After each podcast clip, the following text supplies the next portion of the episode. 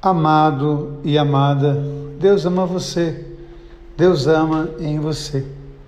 Hoje, nos colocando diante da palavra de Deus, algumas coisas me chamam a atenção.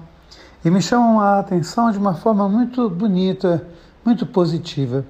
Primeiro, a importância da igreja enquanto comunidade de fé. Nós vamos percebendo que Jesus veio até nós, convidou os seus discípulos, enviou os seus discípulos em missão.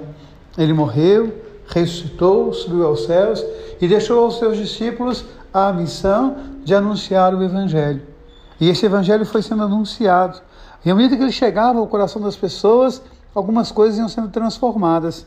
Vamos perceber, por exemplo, que o Evangelho era anunciado primeiro às comunidades judaicas mas os judeus foram rejeitando a palavra, houve a dispersão e a palavra começou a chegar aos pagãos. E ao chegar no coração dos pagãos, algumas coisas também foram mudadas, por exemplo, né, algumas normas da comunidade. E assim a gente vai percebendo o crescimento do Evangelho, a gente vai percebendo a força da graça de Deus na vida daqueles homens e mulheres que anunciavam o mundo afora Jesus Cristo. Mas o mais importante é a gente perceber que em tudo havia a ação do Espírito Santo.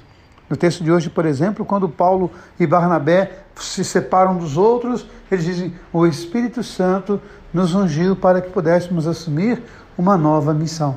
E o Espírito Santo nos unge a cada dia. Sempre tenho dito para vocês que Pentecostes não é um evento, não foi aquela manhã ou aquela tarde lá em Jerusalém. Pentecostes é o que vai acontecendo todos os dias na nossa vida, quando de fato nós nos colocamos diante do Espírito Santo de Deus. Outra coisa que é bonita a gente perceber na comunidade é como que a ideia de Deus Pai, Filho e Espírito Santo vai crescendo na comunidade.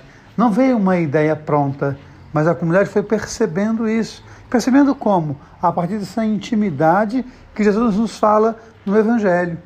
É muito profundo a gente perceber esta intimidade, esta profunda intimidade.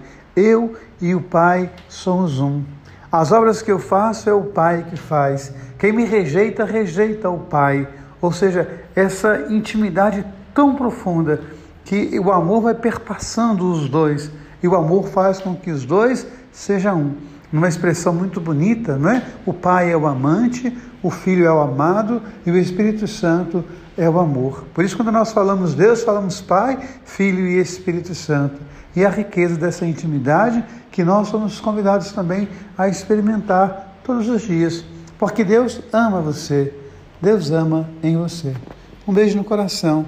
Amém.